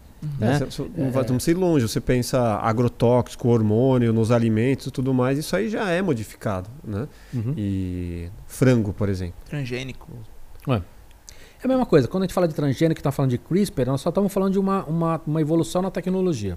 Uhum. Entendeu? Hoje a gente, a gente teve muita discussão no Brasil contra transgênico. Né? Essa discussão hoje não está mais em pauta. Né? Hoje a gente já entende, cara, é bom a gente, a gente aumentar a produção. Entendeu? Isso é bom para a humanidade, a gente precisa aumentar a produção. Né? É, ter mais qualidade, ser mais resistente. Hoje a gente já sabe disso. Ainda assim, dependendo da ideologia com quem você conversar aqui, vai ter gente que é radicalmente contra. Sim. Né? É, então acho que eu sou a favor a gente, a gente usar a tecnologia para melhorar a vida do ser humano, né? É, mas a gente tem que fazer isso com muito cuidado, muita consciência, discutindo moral, discutindo questões éticas, porque as coisas estão evoluindo muito rápido. É. Uhum. É, a gente falou de algumas formas de evoluir a humanidade. É, eu gostaria de entender a sua visão em relação à, à evolução do transporte, né? Questão de transporte por, por questão de drone, ou até chegar ao ponto de um de volta para o futuro, né? a gente possa ter aí é, carros voadores e tudo mais. Eu não, não- acho que isso não está tão longe de chegar. Qual que é a sua visão disso? A gente já tem carro voador, né? É, a, a grande questão é uma questão prática, né? Mesma questão de drone. A gente já tem, já tem entrega por drone. Sim. É, agora, putz, a gente vai ter um tráfego aéreo para drone? Né? Ou aqui no Brasil que a gente derruba pipa e você imagina a Amazon entregando isso em qualquer lugar. Hum. Né? Então você tem outras questões que fogem da questão da tecnologia, né? que precisam ser discutidas. Então, de repente, entrega de drone, ela vai fazer sentido no, no curto e médio prazo para algumas questões. Por exemplo, na África, você já tem muita gente usando entrega de drone para entregar sangue e remédio para o hospital. Porque eles têm muitos pequenos hospitais espalhados Aham. esses hospitais não têm infraestrutura, então se alguém precisa de uma transfusão de sangue, demora muito tempo para chegar. Então esses caras mandam de drone. É muito rápido e muito mais barato. Sim. Né? E aí você consegue fazer eh, medicamento e sangue centralizado. Isso já é usado já há alguns anos. Aham. Né? E é super avançado. Então isso funciona. A gente fazer de repente entregas, eh, grandes entregas de, de ponto a ponto, também. Agora, a gente vai ter condomínios preparados para isso ou não? Eh, Aí você começa a entrar em outras questões que, que tem questões práticas, entendeu? Mas tec... Tipo, como é que você entrega um drone aqui, por exemplo? Onde, onde ele vai descer? E a hora que ele descer, se ele mata alguém na descida, né? Quem Você- pilota você- essa parada? Só pra. hoje hoje um- você pode ter tanto um cara à distância, ou você pode ter os drones autônomos. Sim. Você já tem as duas coisas, mas os drones autônomos hoje estão sendo usados em indústria bélica. São coisas muito específicas. Você tem em Israel, por exemplo, você já tem é, é, míssil, que ele sai do solo, ele vai para o caminho e ele ataca e mata o, o alvo sem nenhuma interferência humana. 100% autônomo. De saída, caminho, decisão e ataque. Né? Agora, botar um drone autônomo para entregar pizza aqui, nós estamos ainda longe dessa, E outra, você imagina como é que os caras da ufologia vão reagir a um monte de, de objeto não identificado no, Tanto de no OVNI. céu. Imagina a galera que vai usar a população menos favorecida de informação pra ganhar dinheiro. Ó, gente, vamos pra um ponto ali de avistamento de ETs e, e é tudo drone, né? É, os, os satélites do Elon Musk já causaram né, alguns relatos É, pode assim. crer. Agora, mas você. É, carro, por exemplo. Né? Você vê o, o tanto que. Que não só o carro, né? com Aqueles. Você já viu aqueles drones que as pessoas estão lá? Sim. Jet, né? É, um jet- muito foda aquilo. É legal Você- pra caralho. Mas você acha que a- a- tecnologicamente a gente já teria a possibilidade de ter isso numa, numa grande escala, assim? Eu, eu, assim, qual que é o problema, né? Tecnologicamente isso já está pronto. Sim. Só que o quão seguro é isso? A gente vai ter que começar a ter escala para saber se é seguro ou não. Enquanto você tem um cara muito bem treinado, é um cara só, Sim, fazendo. ó, o cara nunca teve acidente. Fala assim, Pô, mas é seguro? A gente precisa começar a colocar na mão da, da minha mãe essa história pra ver se ela não vai fazer cagada. Só Sim. que esse salto, ele demora, entendeu? Você não pode de repente sair vendendo drone com as pessoas. O primeiro que é muito caro, Sim. e segundo, que vai dar merda pra cacete. Então, a gente tem muitas questões ainda, não só tecnológicas, mas práticas. Tipo, ah, a hora que minha mãe tiver um desse, ela pode fazer qualquer coisa? Ela pode voar em qualquer lugar? Né? É, Teoricamente, como é que faz? Então a gente tem como questões, né? tem questões a serem resolvidas, né? Eu acho que quando a gente fala de, de, de carro, acho que eu, É, não só carro, né? A evolução do transporte como um todo. então acho que talvez a- a- o próximo passo, que é a maior discussão, são carros autônomos. Né? Então, que a gente já tem bastante Que é o lance do Tesla. o Tesla e outros, você já tem bastante gente trabalhando nisso. Aham. É, como eu falei, o- todo ano ele promete que vai estar 100% autônomo. Porque essas pessoas não entendem o seguinte: quando você fala de carro autônomo, nós temos cinco níveis. Né?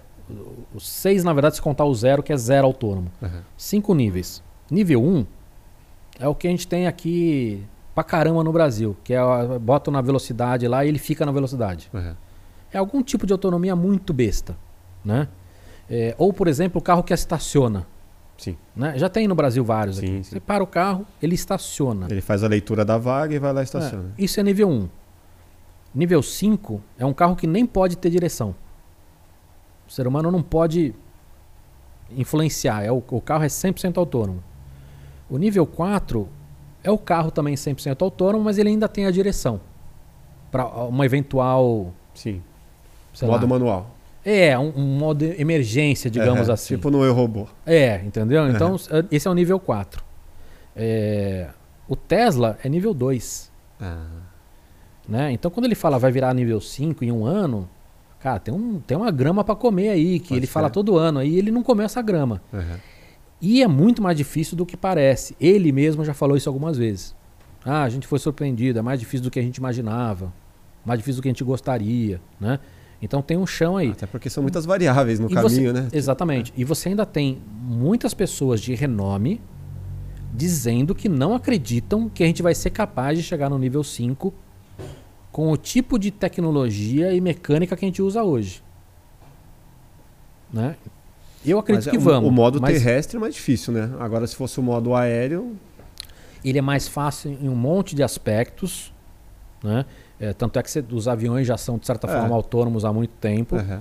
É, mas você traz outras questões também. Né? imagina De- o Tesla que você coloca onde você quer chegar, ele só sobe É. e vai e desce no lugar. Quer dizer, você elimina todo, todas as variáveis no meio do caminho. No né? ponto de vista da auto- autonomia seria mais fácil. Uhum. Você- só que você traz outras complicações. Né? Como é que Sim. faz o carro voar? Como é que faz ele.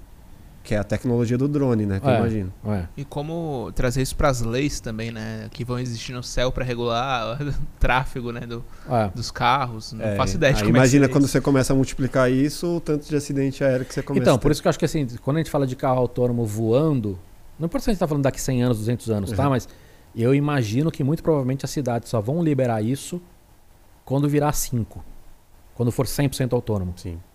Entendeu? Até porque ele vai ter algum tipo de sistema que ele, Porque não dá pra você ter que ele possa qualquer conseguir pessoa evitar com, colisão, com né? um avião que. É.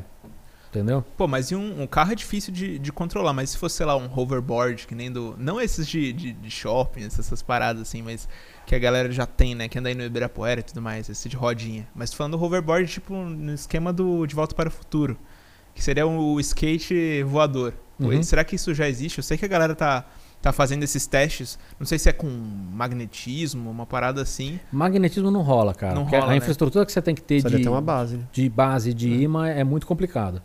Né? É. É, é, e, e- e você não vai ter tanta eficiência, entendeu? A, a nossa tecnologia está evoluindo o suficiente para ter eficiência nisso. Você tem já muito, muito veículo que anda assim que são trem, cara. Tem muito trem que já flutua, É. É entendeu? verdade. Mas é outra tecnologia muito mais controlada. Uma coisa é você trabalhar um trilho, outra coisa é você trabalhar o asfalto inteiro da rua, entendeu?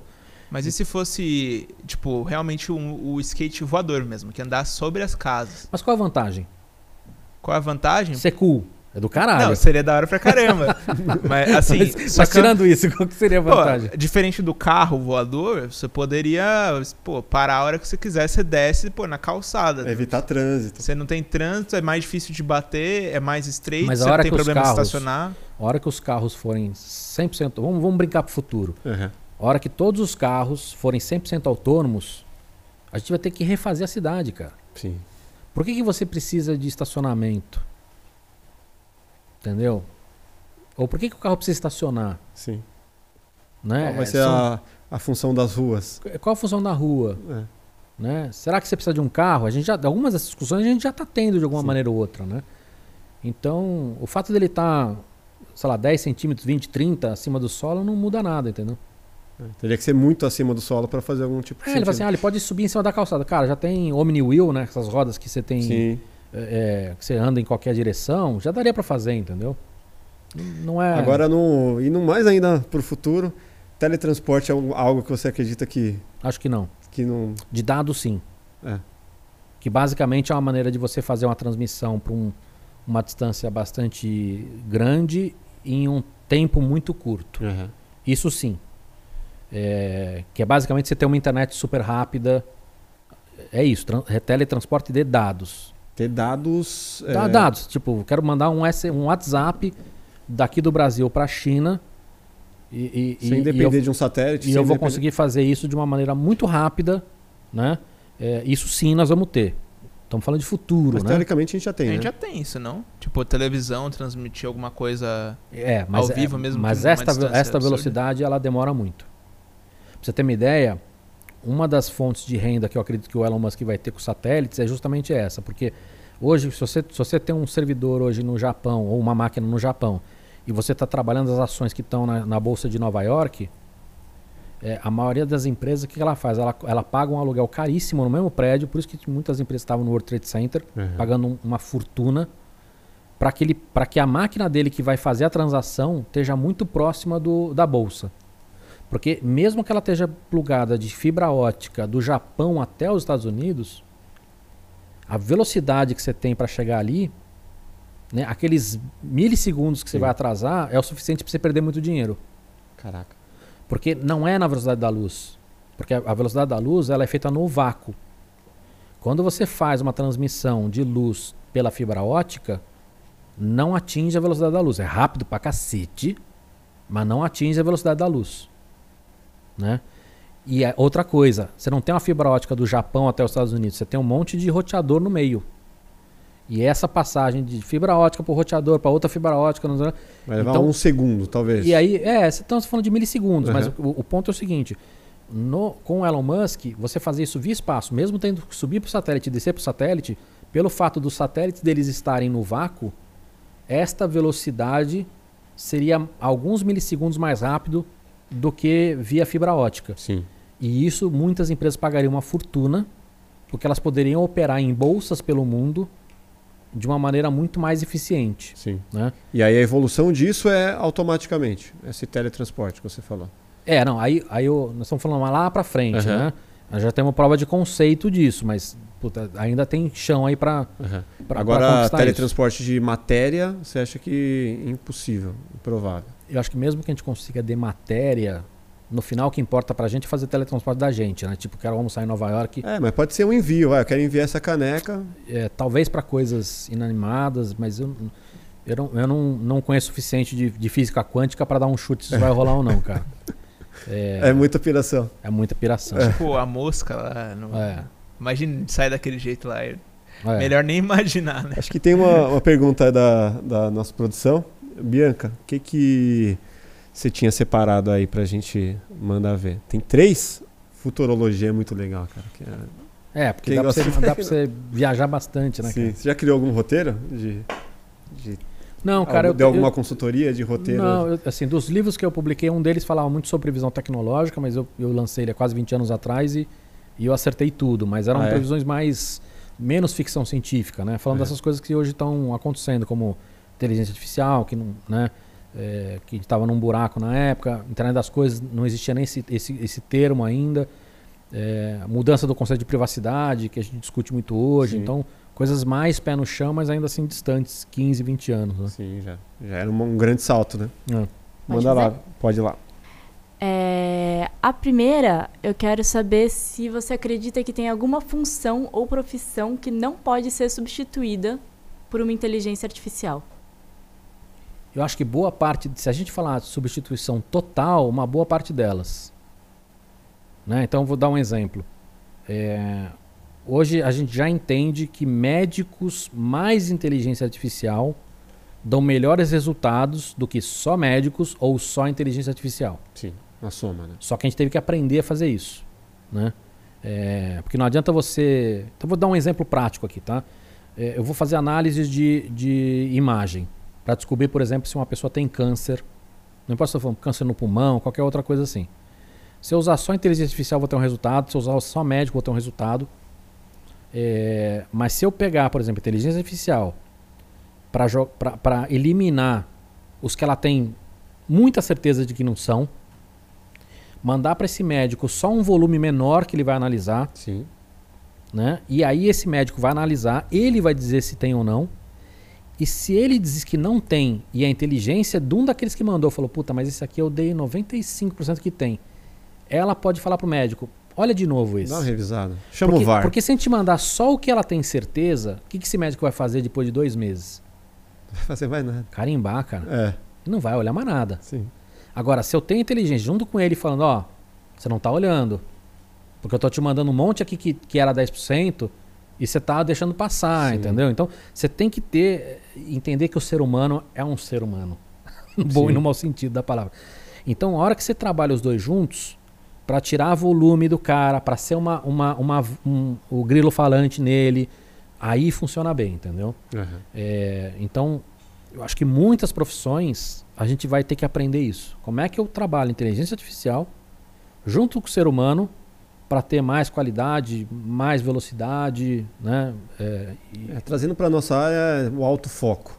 é, Você pensa, ah, o autofoco, mano, a câmera faz tal. Cara, mas em determinado momento eu não quero foco, eu quero, quero desfoque, eu quero que o foco vá e volte. Então, É isso. tipo, é a, a soma, é. né? Ou Steadicam, cara, se você olhar hoje, né? Fica tão, tão robótico o movimento que você fala, não, puta, eu queria uma chacoalhadinha. É. Faz na mão, né? Fala aí, Bianca. A outra pergunta é sobre, acho que dá para ir por um caminho mais filosófico, é sobre a inteligência artificial na arte. Porque tem vários Isso é boa. É, como que eu. É que eu que esqueci a palavra agora. Mas há vários programas que você coloca lá uma série de palavras eles produzem imagens. Então, tipo, É, acho que isso entra no, no campo que eu já comentado, né? As pessoas acham que isso vai afetar só o, o, o cara que está no chão de fábrica. Cara, isso vai afetar todo mundo, assim. Colarinho branco, colarinho azul, artistas, Artista todo mundo. caralho, né? né? É, mas a gente vai ter que saber lidar com isso e, e isso, cara. Você quer ver um, um, um exemplo? Se a gente olhar para fotógrafos, cara, é, o iPhone, o Instagram, é, se a gente pegar esses dois caras só como exemplo, eles afetaram muito mais os fotógrafos do que a indústria de fotografia, Sim. né? É, e, aí você tem um período de adaptação, você tem muita gente que se incomoda, né? Ah, Drones, por exemplo, é outra coisa que afetou a, a linha de áudio e vídeo muito mais do que do que as empresas de fotografia, né? E de Uhum. filmagem. É, e aí você, nessa, nessa adaptação, cara, você tem um boom, você tem você tem muita gente que de repente não era bom fotógrafo, só tinha uma boa tecnologia. Que sai do mercado. Aí você tem fotógrafo, é, aí você né? tem fotógrafo que fica puto, porque ah, todo mundo acha que é fotógrafo hoje em dia, né? então você tem um período de conturba, né, de que é conturbado ali. Depois você tem uma adaptação, você consegue ver. E o que é legal nisso também, você consegue descobrir outras pessoas que tinham olhar para fotografia e que não percebiam isso. Sim. Né? Que é o que o Instagram, o que é Instagram o, o Instagram, né? o, né, o YouTube com cineastas. Tem muita gente que você olha e fala assim, puta, esse cara tinha mão e ele nunca ia descobrir isso. Uhum. né? Porque antigamente ele tinha que investir uma vida e, e fortunas para comprar equipamento e, e tudo mais. Então, quando a gente olha para a arte, a gente vai passar por esse negócio. Né? Mas hoje eu olho esses todos os sistemas hoje, o, da, o Dali, o, todos esses, esses sistemas que estão criando imagem, cara, vão facilitar muito a vida de todo mundo. Vai ter um monte de artista, um monte de diretor de arte que, que, que não tem qualidade e não tem função e que, e que vai, vai perder, vai se sentir perdido no Uhum. mundo. Mas ao mesmo tempo, cara, eu começo a ver hoje muitas dessas imagens, cara, elas têm todas as mesmas caras. Por incrível que pareça, você olha, cara, você vê stock fotos, assim, É, tipo, você pede um prompt assim, ah, sei lá, é, pessoa comendo, vê aquelas caras forçadas, É, com aquele estilo americano de stock Total, você fotos. fala assim, mano, isso aí é Então. Óbvio que isso vai evoluir também. é, mas, cara, é, é- Mas evolui a um ponto de qualquer um que tem um olhar clínico vai bater o olho e falar, puta, isso aí eu sei que foi feito dessa forma. É, é o puta, de- de- desse período que eu tô na área, que já faz quase 20 anos, eu já vi várias evoluções assim que falam assim, puta, agora fudeu, os animadores vão sair do mercado. Vai ser tudo automático. Cara, não tem como. ué, Você cria uma evolução, aí cria-se uma nova estética, todo mundo começa a perceber que aquela estética ali é uma estética que foi feita de forma automática e as pessoas querem algo diferente que vai necessariamente precisar de um humano para fazer. É o É lance isso. da caneta, né? Não é todo mundo que tem uma caneta na mão que sabe fazer um desenho, ou o cara É, que não consegue isso. pintar, então... Então acho que, vai, vai acabar. ter muita coisa conturbada, vai ter muita gente que vai perder espaço, porque realmente esse cara, o que ele, ele tinha não era uma qualidade, sim uma reserva de mercado. Uhum. Né? Eu sei que é termo técnico para falar, mas assim, é porque ele tinha um bom equipamento, ou porque ele tinha, né, ou, ou porque ele tinha as manha, os macetezinhos já de, de fazer ali o, a direção de arte, isso e aquilo. Né? Então você tem uma, uma, uma bagunça aí, mas acho que no longo prazo o que a gente vai ter é isso, assim, pessoas eh, que vão saber usar essas ferramentas para extrair o melhor. E a mesma da maneira que aconteceu com fotografia, a gente vai descobrir muitos artistas que de repente não tinham uma mão, mas de repente a arte do cara é, é, é a criatividade, é a visualização. É. E aí ele vai trabalhando ali no promptzinho para até chegar no resultado que ele quer. Que eu acho que isso é legal, você misturar É o que a isso, só que tecnologia você vai ter puristas oferecer. que vão falar, cara, isso não é, não é. não é arte, né? Tinha que ser feito da forma tradicional. É. Você fala, ah, mas tradicional já foi. E tem um componente humano também, É. né? Quando a gente fala de arte, uma coisa é falar de direção de arte comercial, Uhum. outra coisa é falar de arte mesmo. Se eu apresentar aqui duas esculturas para você, né, de, um, de uma, sei lá, um busto de alguém, Uhum. exatamente perfeitos, e eu falar, isso aqui foi um, um braço robótico que fez, E esse aqui foi E um esse artista foi um da artista Índia. da Índia. né? É óbvio que a gente gosta de tecnologia, fala assim, puta que legal esse braço robótico, tá foda. Uhum. Mas eu não pagaria por isso. Eu não vejo valor nesse, nesse busto feito por um robô. Mas esse busto feito por um artista que fala assim, cara, esse cara se superou. Porque Sim. fazer isso na mão Sim.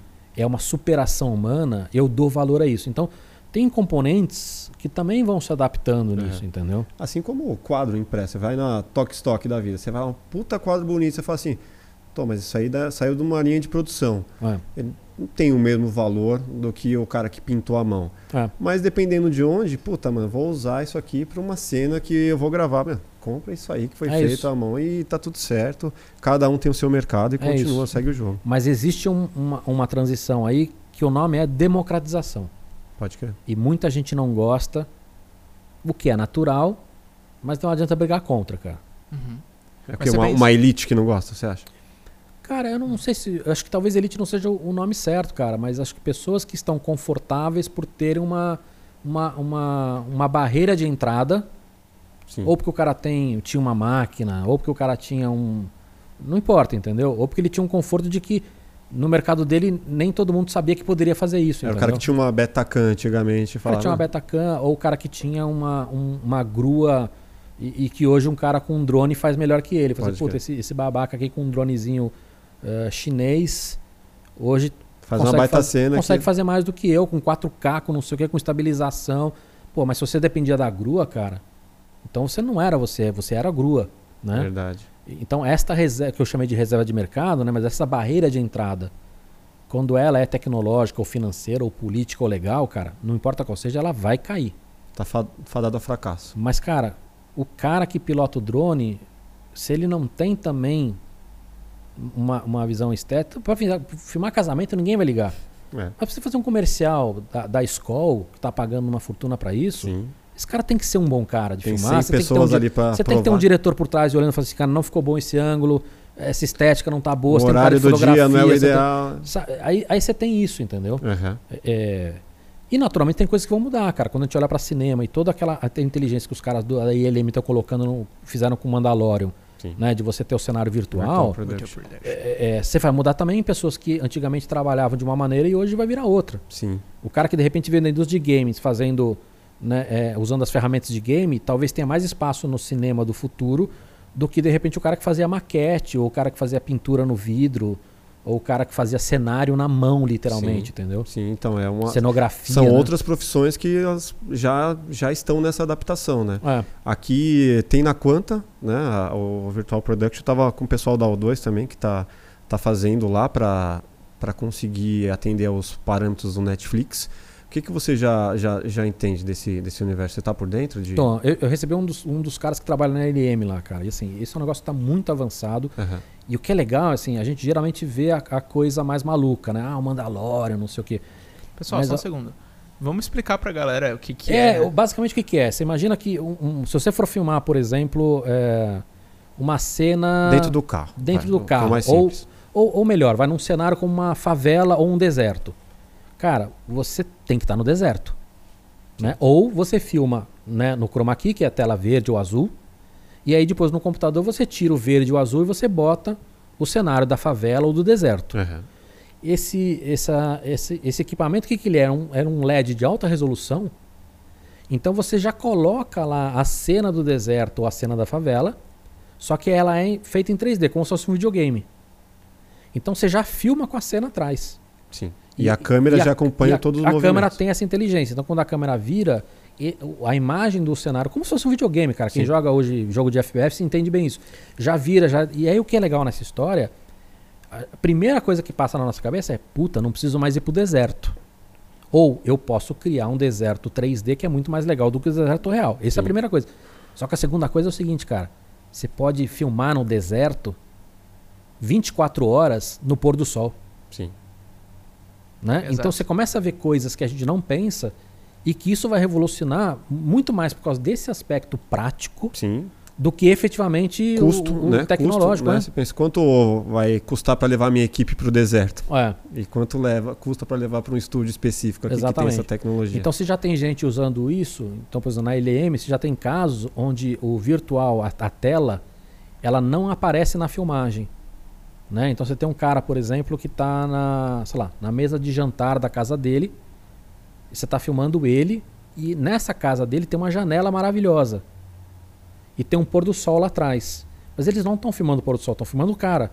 Só que toda essa luz do pôr do sol incide no cara. Sim.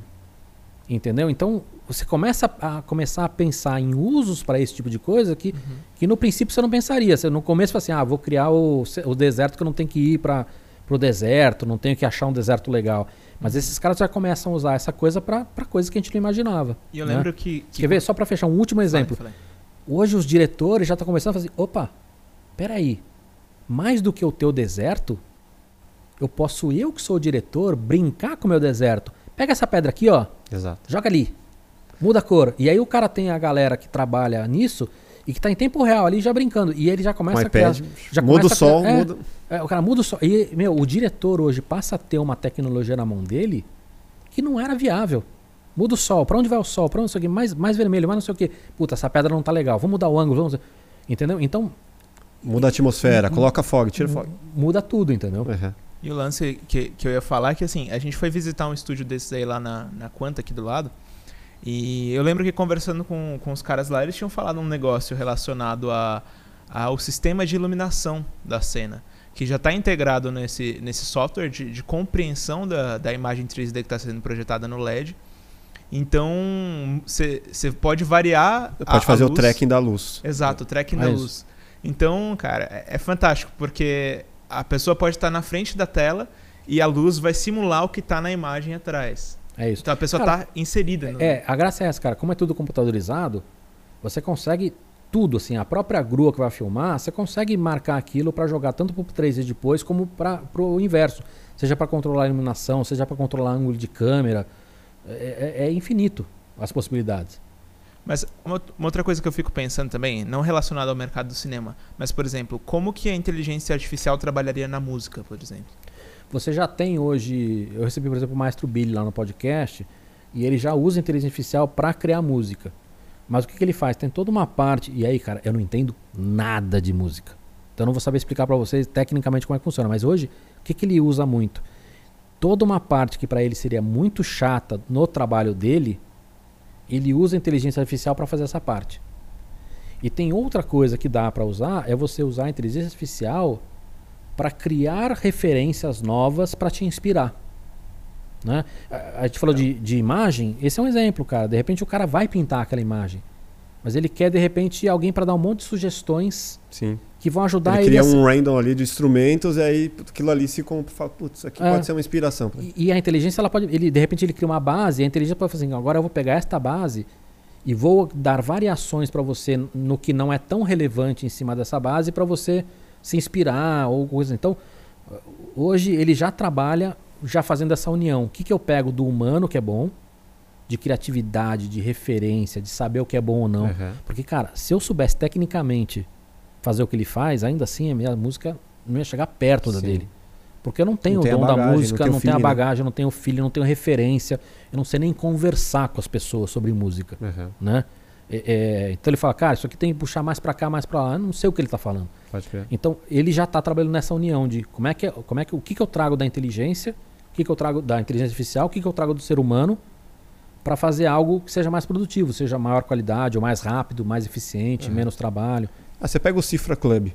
Você pega lá a possibilidade de você mudar o tom de uma forma automática. Então, você, a música originalmente é em Ré, e de repente você fala, putz, não está no tom ideal. Aí você vai lá, coloca em Mi e aí ele automaticamente converte todos os acordes. Pô, isso aí já é uma evolução. É. Antigamente, né, você comprava, pra, ou você tirava de ouvido, na minha época, você, ou você comprava a revistinha, aí você começava a entender acorde por acorde, você ia convertendo até chegar no tom que você pudesse cantar. Agora você faz automático. É. Então, tem vários. O, o outro lance do afinador também.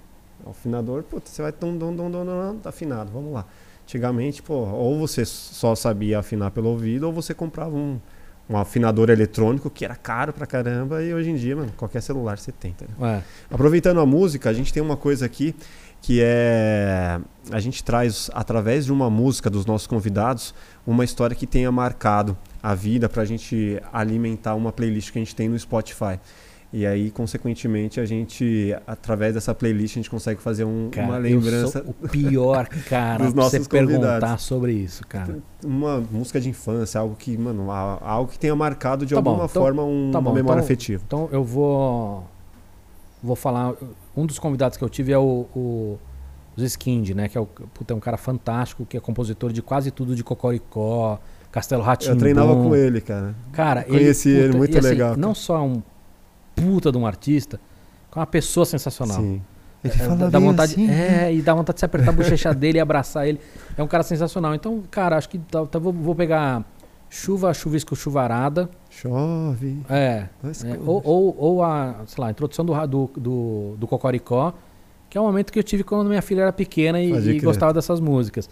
E na, na, minha idade, eu não, eu não fui muito do Castelo Ratimbum, já estava uhum. numa, numa outra época, uhum. mas eu peguei o Coricó por causa da minha filha. Eu também. Então, uma das duas aí, ou, ou Chove Chuva Chuvarada ou a, ou a Tá do... na hora do Cocorico. É. Chuva, chuvisco, chuvarada, vamos colocar. Boa. Cara, Legal. Não sei se vocês já viram, mas tem até uma música do, do Cocô, do Cocorica. Do Cocorica cara, é, é, dele também, cara. É, dele, é fantástico. É. Uma das melhores contribuições pra minha infância é, escatológica. Do, do Cocô, é muito boa. Pô, animal, cara, obrigado. Eu que agradeço. Animal, cara. saber que você tá aqui perto também. Vou passar lá pra tomar um café boa. qualquer hora. Obrigado por ter vindo aí, obrigado por compartilhar todas, todas essas ideias aí com a gente. Legal, valeu. Deixa as suas redes sociais aí pra galera, o podcast. Pá. Legal, você procurar Fork Podcast, né? Fork de garfo forquilha, com é. BR, lá tem tudo. Tem YouTube, tem Spotify, tem Apple, tem tudo. O seu Instagram? Cavalini, C-A-V-A-L-L-I-N-I. Animal. Pô, vai lá que tem bastante conteúdo legal. Manda as nossas aí, Rafael. Fechou, galera. Se você não se inscreveu ainda no canal, agora é a hora. Se inscreve aí, ativa o sininho para não perder as notificações. E fortalece aí, deixa um like para que esse conteúdo chegue para o máximo de pessoas possíveis. Comenta aí quem você quer ver no plugado. Beleza? Obrigado, galera. Até o próximo Plugado Valeu. Podcast. Grande abraço.